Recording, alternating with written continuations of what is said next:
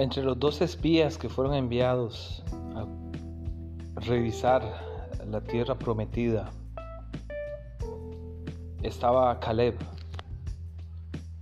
Y Caleb fue un hombre fiel que dio un reporte positivo y que dijo, subamos, nosotros podemos conquistar la tierra prometida.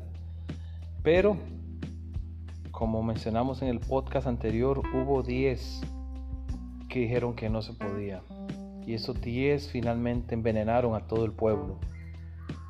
Así que Caleb quedó allí con Josué esperando que se cumpliera esa promesa porque Dios la pospuso por 38 años más hasta que finalmente ellos entraron a la tierra prometida. Y es en este contexto donde sucede algo interesante que muestra el espíritu de Caleb. Dice en Josué capítulo 14, que vinieron los hijos de Judá a Josué en Gilgal, y Caleb, hijo de Jefone, Ceneseo, vino también.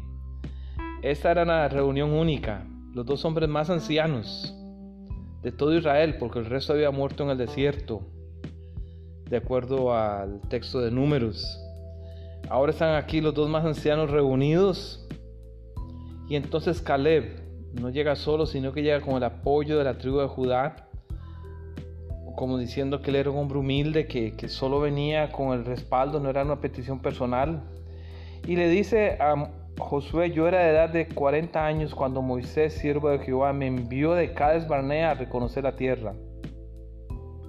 Y él cuenta lo que sufrieron por la mala información que entregaron los espías infieles. Y entonces versículo 9, entonces Moisés juró diciendo, ciertamente la tierra que oyó tu pie será para ti y para tus hijos en herencia perpetua, por cuanto cumpliste siguiendo a Jehová mi Dios. Ahora bien, Jehová me ha hecho vivir, como él me dijo, estos 45 años. Y es aquí donde vemos la fe de Caleb. Él vino a reclamar una tierra que le había sido prometida hacía 45 años. Él dice, he aquí, he estado estos 45 años. Qué hombre más fiel. Qué fe de esperar más de cuatro décadas para que el Señor cumpliera su palabra.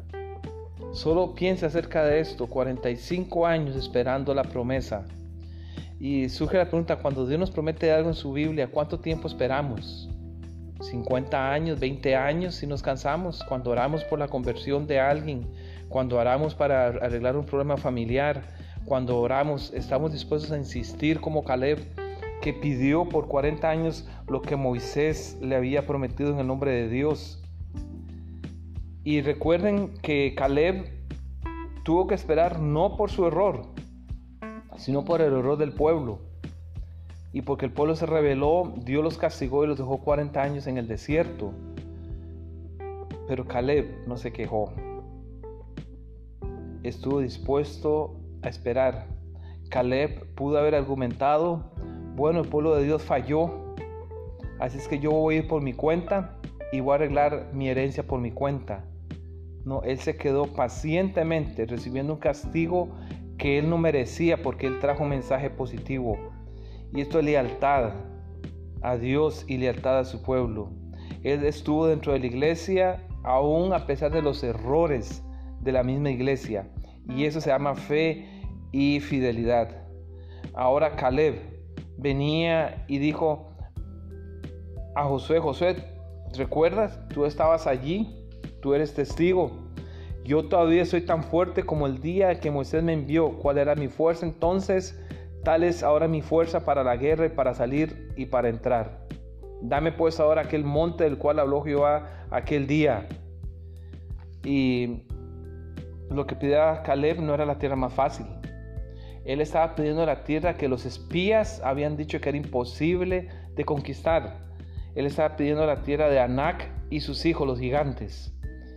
Y esta actitud de Caleb demuestra la fe de él, que él no quería hacerlo simplemente por conseguir una heredad, sino por darle un ejemplo al pueblo de Israel, que si ellos eran fieles, si ellos eran valientes y decididos, ellos podían conquistar, aún con 85 años, siendo ya él un anciano mayor, podían conquistar la tierra que Dios les había prometido.